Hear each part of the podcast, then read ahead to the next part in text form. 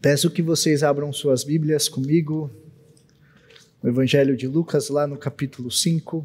Bom papel, mas não tem problema. Vamos ler a palavra do Senhor. Do versículo 17 ao versículo 26, na versão NVI. Certo dia, quando ele ensinava, estavam sentados ali fariseus e mestres da lei procedentes de todos os povoados da Galiléia, da Judéia e de Jerusalém. E o poder do Senhor estava com ele para curar os doentes. Vieram alguns homens trazendo o paralítico numa maca e tentaram fazê-lo entrá-lo na casa, para colocá-lo diante de Jesus. Não conseguiram fazer isso por causa da multidão. Subiram ao terraço e baixaram em sua maca, através de uma abertura, até o meio da multidão, bem em frente de Jesus.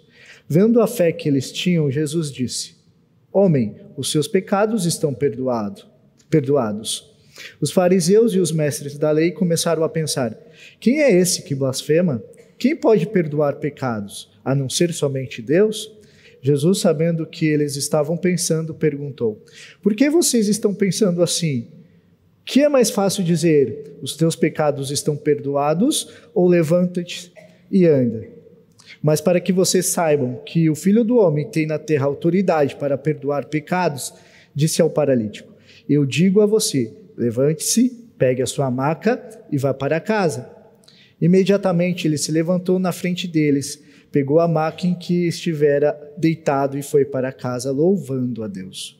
Todos ficaram atônitos e glorificaram a Deus, e cheios de temor diziam: Hoje vimos coisas extraordinárias. Esta é a palavra do Senhor. Deixe-me fazer uma pergunta a você nessa noite. Qual é o seu sonho?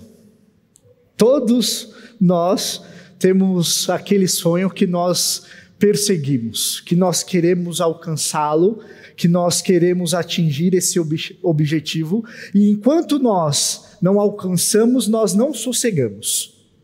É legítimo ter sonhos. Por exemplo, tem alguns torcedores de um time aí, que eu não vou citar o nome, que tem o sonho de ganhar o Mundial de Clubes. É bem verdade que nem todos ganharão, né? É, alguns sonhos não serão realizados, mas enfim, todos nós temos de, em alguma medida algum tipo de sonho. Recentemente, eu li uma matéria que foi publicada por uma revista bem, bem importante nos veículos brasileiros. E essa matéria tinha um título chamado O Sonho Brasileiro. Uh, e justamente nessa entrevista foram entrevistados mais de 3 mil pessoas. 3 mil pessoas das classes A, B, C, D e E foram entrevistadas, entrevistados nessa matéria, nessa reportagem. E justamente nessa pesquisa eles buscavam saber qual era o sonho de, do brasileiro. Qual é o sonho que o brasileiro tem?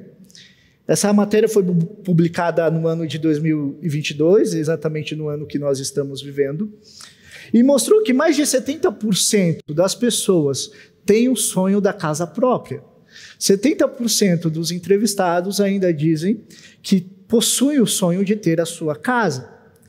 Essa pesquisa também colocou em um grau de importância de 0 a 10 quais eram os sonhos que as pessoas queriam atingir. E dessa pesquisa eu tirei o top 5 aqui da, das prioridades e dos objetivos que os brasileiro, brasileiros possuem, possuem.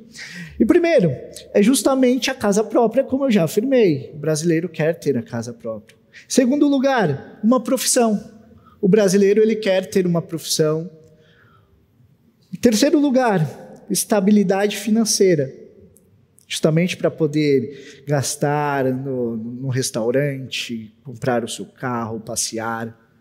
Quarto lugar, uma família. Ainda a sociedade brasileira ela visa ter uma família, construir, ter seus filhos e por fim, o plano de saúde.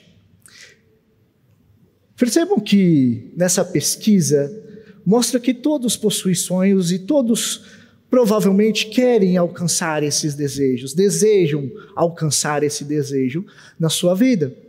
E você pode estar se perguntando, por que, Tiago, você está compartilhando essa pesquisa conosco? Justamente porque hoje nós veremos um, mais um milagre de Jesus. E eu quero que você perceba a verdadeira importância que esse milagre tem na vida desse paralítico. E logo, como que essa história ela se aplica a nós. Então veja o contexto da passagem. Aqui nós estamos já no oitavo milagre. Jesus provou ser poderoso. Jesus já provou que é aquele que os profetas vêm anunciando. É o Messias prometido que vai realizar sinais e maravilhas. Ele vem curando o, o, o leproso, vem expulsando demônios. Lucas nos traz a informação que é esse Jesus, o Messias prometido, em outras passagens com as suas curas realizadas. Mas qual que é o lugar que Jesus fala? De onde Jesus está falando? O texto de Lucas, ele não nos informa, mas Marcos nos dá essa informação. Jesus ele está falando justamente de Carfanaum. Carfanaum era uma cidade próximo ali ao grande lago da Galileia e provavelmente Jesus está na casa de Pedro, o seu discípulo, sabe? Pedrão. A fama de Jesus, ela tem se espalhado por todos os lugares. Pessoas de todos os povoados, de todas as regiões de Israel, têm vindo ouvir o que estão falando acerca deste homem. Estão vindo ver o que este homem está fazendo. A fama de Jesus é tão grande, querido, que os fariseus, sabe, os fariseus, os legalistas, aqueles que colocam regras para se chegar até Deus, em vez de aproximar, afasta, eles vieram ouvir Jesus. Os escribas, os responsáveis por ser os doutores da lei, eles vieram também ouvir Jesus. Esses dois grupos de, de pessoas, esses dois públicos, os fariseus, os escribas, eles estão vindo de muito longe de Jerusalém, Judéia, são regiões bem longes da localidade que Jesus estava. Dá mais ou menos 100 quilômetros aproximadamente sair ali de Jerusalém até Carfanaum. Isso se ele fosse em linha reta. Mas o judeu ele tem uma rixa com Samaria, que é bem no meio ali. E provavelmente ele deu uma volta muito maior. Eles deram uma volta muito maior e por isso demoraram dias ali para chegar. Então perceba, ninguém sai de tão longe, de uma região tão longa, para ouvir um homem. Ou este homem, ele é extremamente relevante, ou este homem é um perigo para aquela sociedade, para aquele grupo. Para o fariseu escriba, Jesus está no segundo grupo. Ele é um perigo para aquela comunidade, porque os fariseus e os escribas o veem como um impostor. Lucas ainda nos dá a informação que eles ouviam os ensinamentos de Jesus sentado. Na cultura judaica, estar sentado é algo específico e peculiar ao mestre. É o mestre que se senta para ensinar. Talvez esses homens já estejam pressupondo em seus corações que é, nós que somos os mestres aqui, não este homem que vocês estão parando para ouvir. Mas Lucas também nos, nos fornece outra informação importante. O poder do Senhor estava sobre Jesus para curar. Jesus tem essa autoridade para curar. É isso que ele vem fazendo. E essa fala introduz o que vem logo a seguir. O texto nos diz que alguns homens, e sabemos através do evangelho de Marcos que eram quatro homens, estavam tentando levar esse paralítico até Jesus. O texto não nos dá informação sobre esses homens, sobre se eles eram familiares desses homens, desse paralítico, se eles eram é, amigos. O texto não nos diz. O texto simplesmente informa que esses homens se colocaram à disposição para tentar acabar com o sofrimento desse paralítico, para que possivelmente realizar o maior sonho que esse paralítico tinha, que era justamente andar. Afinal de contas, podemos pensar que toda pessoa que tem uma paralisia, que não pode ir ao banheiro, que não pode caminhar, que não pode ir ao mercado, que não pode ir ao templo. A única coisa que ele quer é fazer as coisas por si só, é andar por si só, é ir ao mercado, é realizar as coisas da vida ordinária por si só, sem a dependência de outras pessoas. Esse pobre homem não podia fazer nada sozinho. Perceba, o texto não nos informa nada a respeito do paralítico também. O texto não nos informa se ele tinha família. O texto não nos informa se ele nasceu assim, com essa paralisia. O texto não nos informa nada disso. Nada sabemos da vida dele além. Sabemos apenas que ele estava paralisado, que ele estava no leito, que ele não podia se mexer e dependia de outros para isso. É impossível pensar que o seu sonho não era justamente andar. Mas perceba, esse homem não está sozinho. Esse homem, ele tem quatro homens dispostos a levá-lo até Jesus, a enfrentar algumas dificuldades, para que ele possa ter esse encontro com Jesus. A primeira dificuldade é entrar na casa.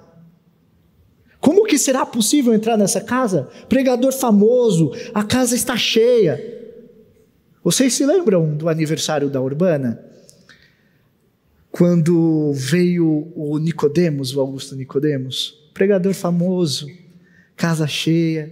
Me recordo que eu cheguei atrasado e eu tive que ficar do lado de fora porque não tinha mais espaço.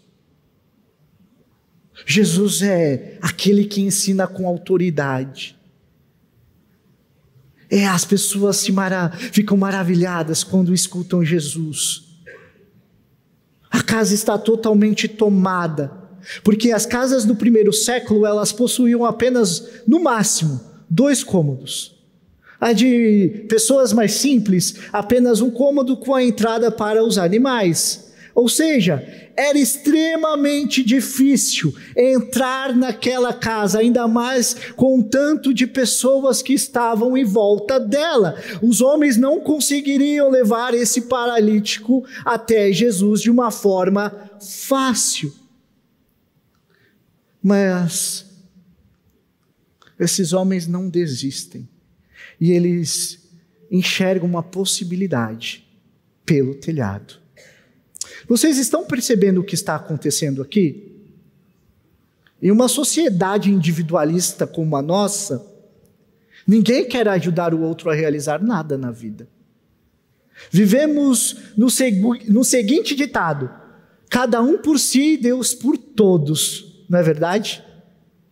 Somos individualistas, somos egoístas. E talvez você esteja pensando: ah, Tiago, não é bem assim. Isso acontece com, com os pagãos, com os ímpios. O povo de Deus não age dessa maneira. Age sim. Mundo perfeito seria que não agisse, mas nós agimos. Vivemos nesse mundo caído. Nosso coração é egoísta.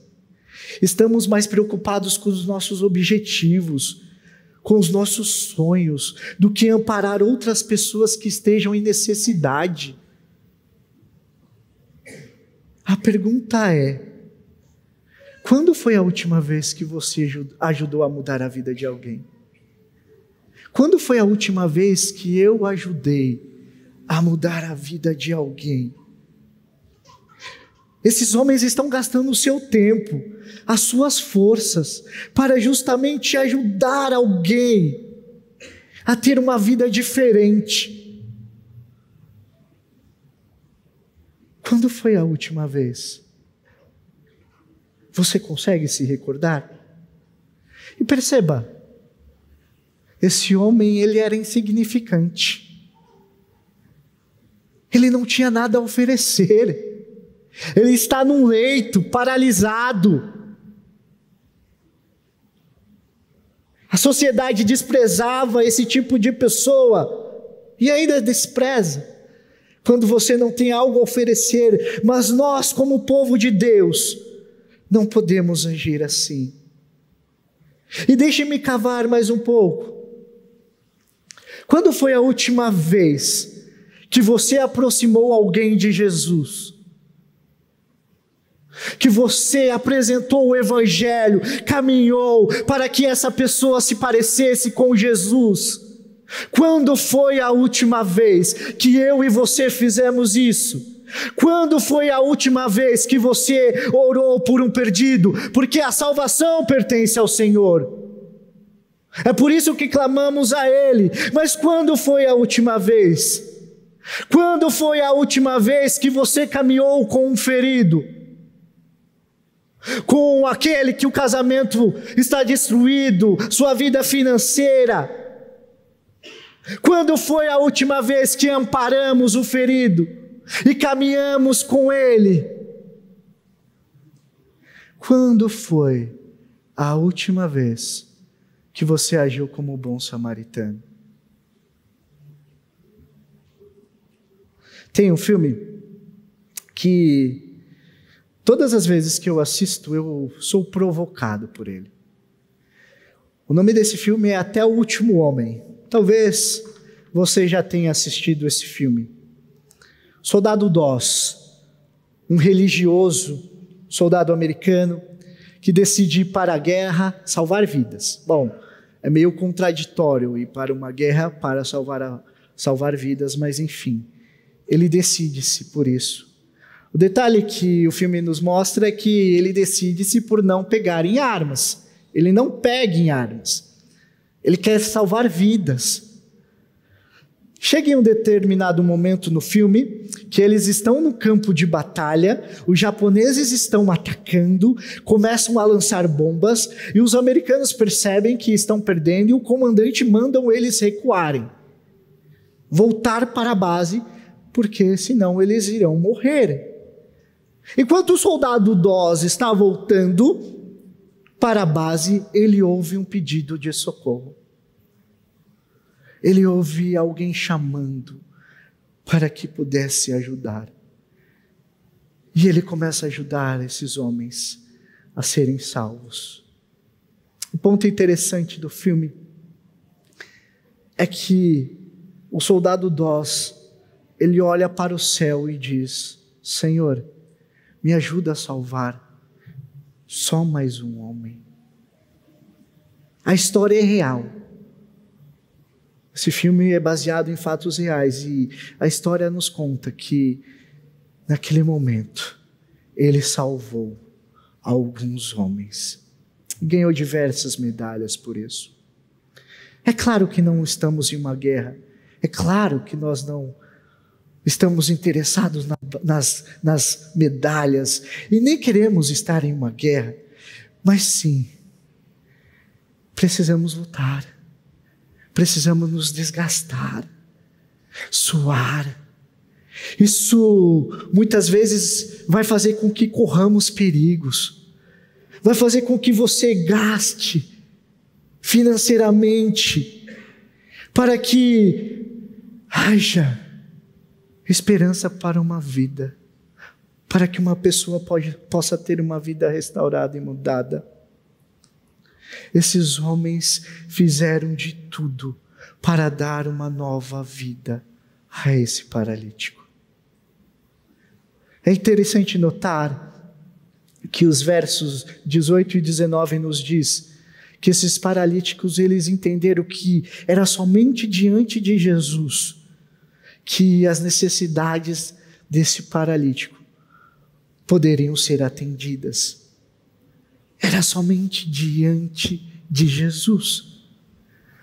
Nos parece bem significativo isso, não é verdade? Porque nós buscamos em muitos lugares as resoluções dos nossos problemas.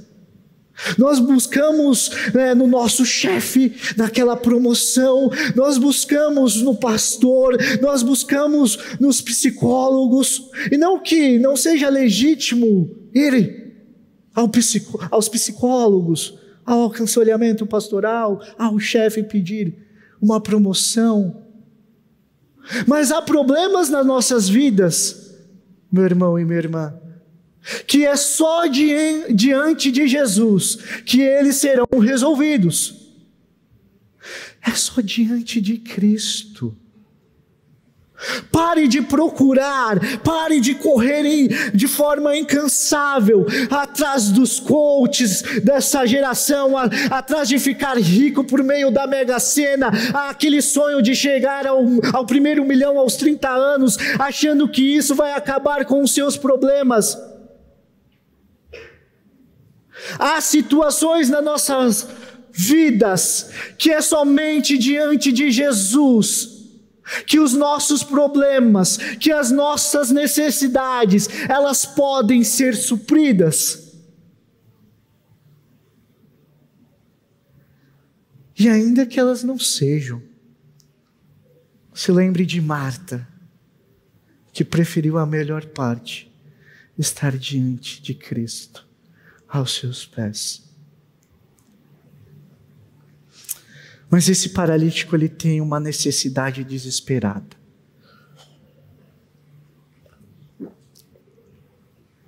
Bom, nesse momento nós já podemos chamar os, os, os quatro homens de amigos. Se eles não eram familiares, se eles não eram tão próximos, depois de todo esse trabalho de ir até Jesus e colocá-lo diante de Jesus subindo pelo telhado, no mínimo, amigos nós já podemos chamá-los.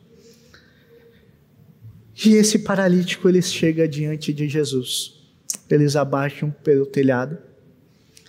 E é interessante que quando Jesus o vê, Jesus diz: "Os seus pecados estão perdoados". O politicamente correto aqui diria: esse Jesus é um insensível. Como ele pode ver um homem que sonha a vida inteira em andar? Olha a necessidade dele. A necessidade dele é andar. Jesus está dizendo: seus pecados estão perdoados? Ora, que tipo de Jesus é esse? É assim que nós agimos quando Deus não ouve né, as nossas orações conforme nós queremos? Que tipo de Deus é o Senhor que não atende às minhas necessidades?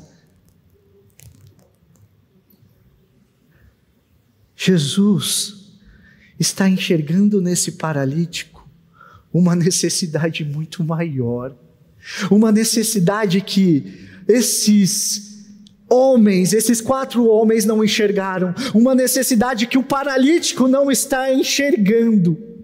Há uma paralisia espiritual no qual Jesus quer curar este homem. É o pecado, gente, que está impedindo este homem de se levantar espiritualmente e ir até a Deus.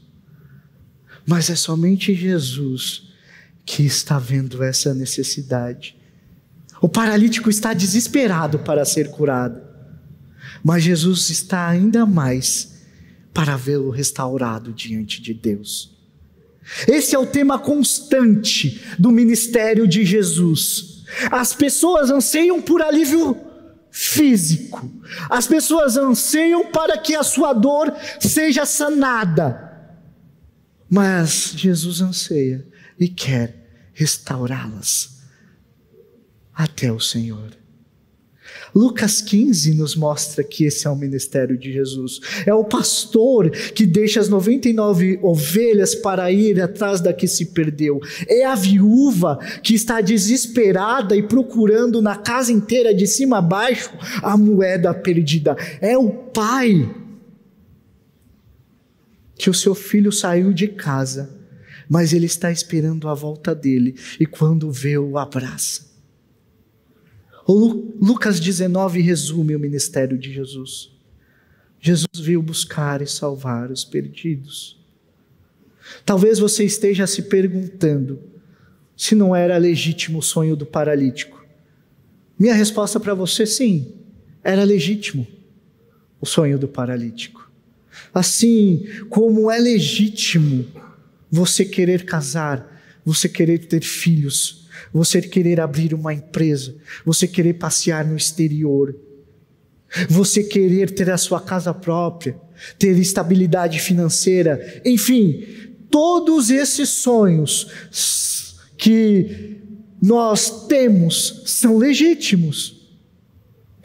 Mas assim como o paralítico, Jesus precisa lidar com uma necessidade que eu e você não enxerga, que eu e você não estamos enxergando. Essa paralisia espiritual. Jesus também está trabalhando no meu e no seu coração isso. Eu sei. Jesus sabe que você tem as suas necessidades. Mas há uma ainda maior, a espiritual que nos faz ficar imóveis e não conseguir chegar até Deus. É interessante que quando Jesus diz os seus pecados estão perdoados, os fariseus e os escribas ficam inquietos. Sabe? Porque aqui é um problema teológico, sabe o seminarista? O seminarista ele é assim, né? Nós quando ouvimos problema teológico, nós já, opa, as antenas são levantadas. Ficamos, vamos ver o que vai sair daí. Quando Jesus, ele diz isso, é justamente isso que está acontecendo com esses homens. Eles ficam inquietos. Em seu coração eles falam que Jesus está blasfemando. Jesus está se colocando como Deus. O fariseu e o escriba, eles conheciam o sistema de sacrifícios de Israel. Como você, se você frequenta o Build daqui, sabe, o dia da expiação é o dia justamente que é, toda a comunidade de Israel se reunia uma vez ao ano. O sumo sacerdote entrava no Santos dos Santos e oferecia o sacrifício por toda a comunidade. E ali o pecado de toda a comunidade era expiado. Uma vez ao ano. Eles conheciam como eles recebiam o perdão. E agora, Jesus está dizendo essas palavras, ele está falando que é Deus, porque só Deus é capaz de perdoar pecados. Só Deus pode perdoar pecados. Por quê? Porque nós o ofendemos. A ofensa, o nosso pecado ofende a Deus. Lembra o Salmo 51 do salmista Davi? Somente contra ti, contra ti somente eu pequei, Senhor. É por isso que o pecado ele é tão sério. Mas Jesus diz a esse homem: os seus pecados estão perdoados.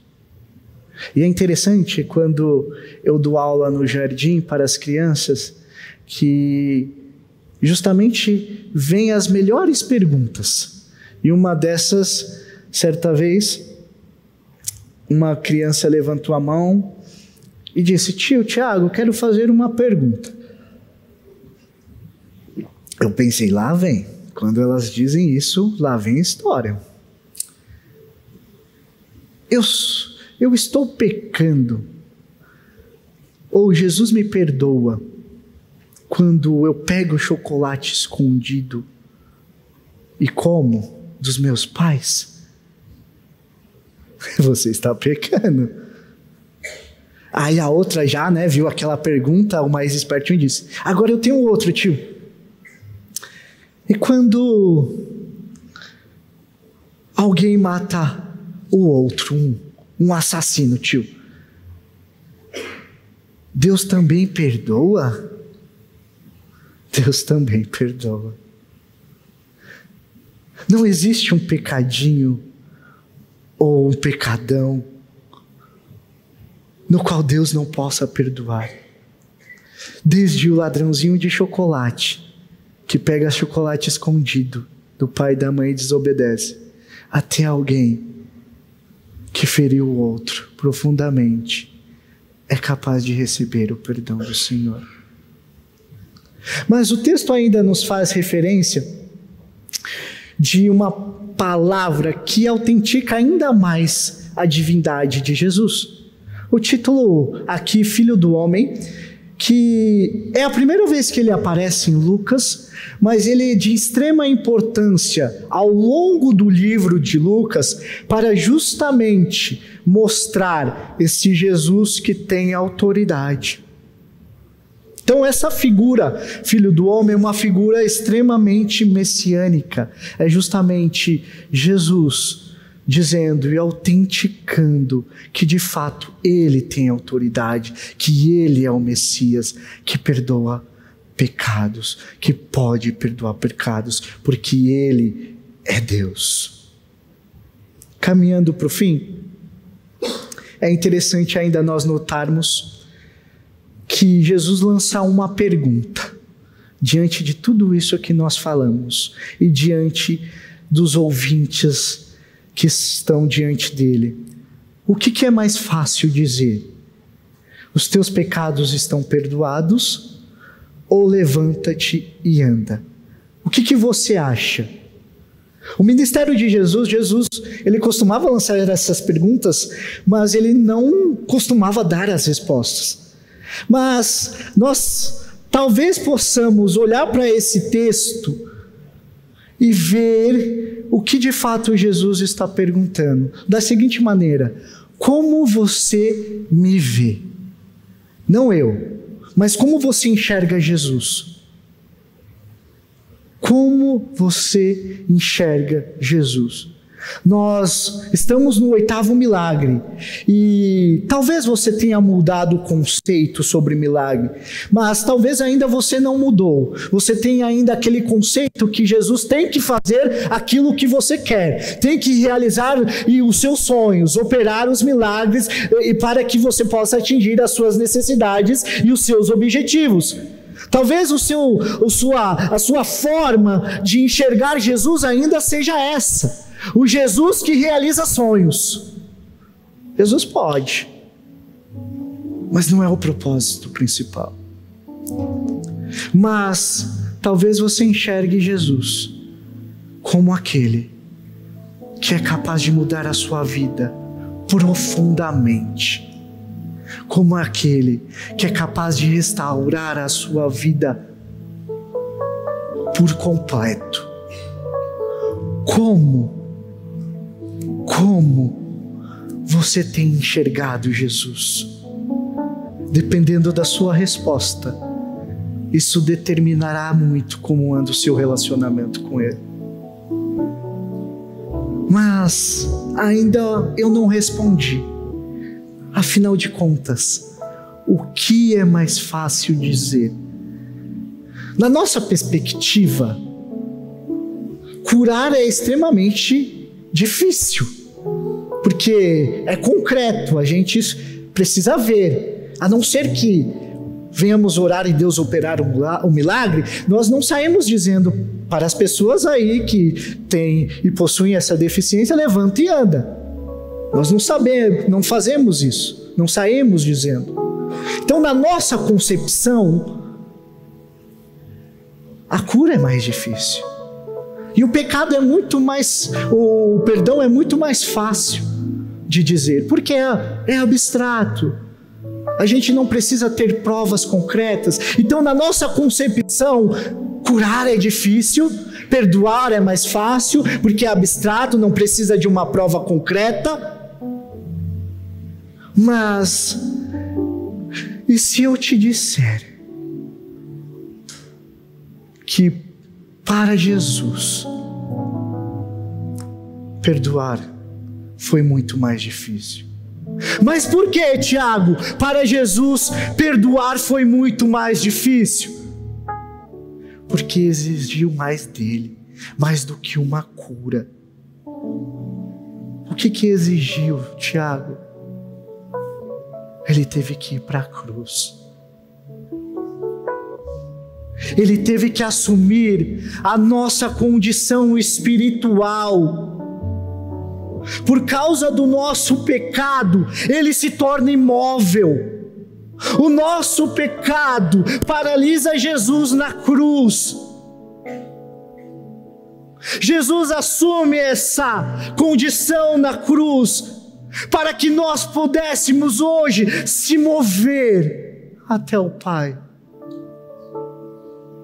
Perceba o quanto foi mais difícil para Jesus dizer, porque exigiu mais dele. Ele teve que ir para a cruz. Realizar seu sonho é muito mais fácil.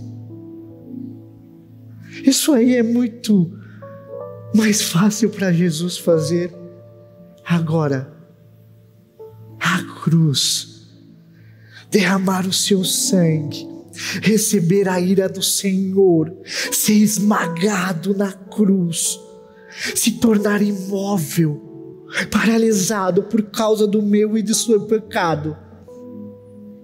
Sim, foi muito mais difícil. E tudo isso para que hoje você possa ser perdoado. É, é justamente por isso, meu irmão e minha irmã, que hoje você pode se levantar e ir até o Pai. Você está curado. Você pode se mexer e ir até o Pai. Ele tem se revelado a você, mas custou.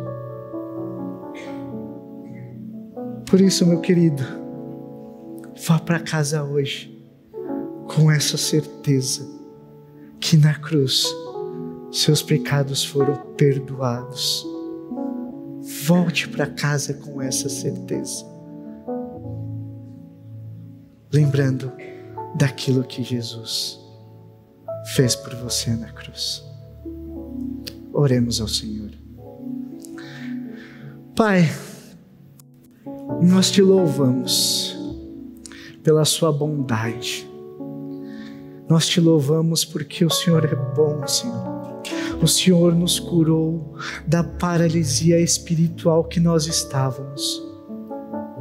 Senhor, obrigado, porque a nossa condição era semelhante a esse paralítico, Senhor, que estava imóvel, que não podia ir até Jesus que não tinha acesso até o Pai, porque não, nós não poderíamos por si só se levantar. Mas na cruz, o seu Filho nos trouxe acesso e nos faz poder hoje se levantar, se achegar até a Ti, te louvando e te engrandecendo por quem Tu és. Te louvamos, Senhor. Grava essa certeza no nosso coração, que somos perdoados e que somos amados. Em nome de Jesus. Amém.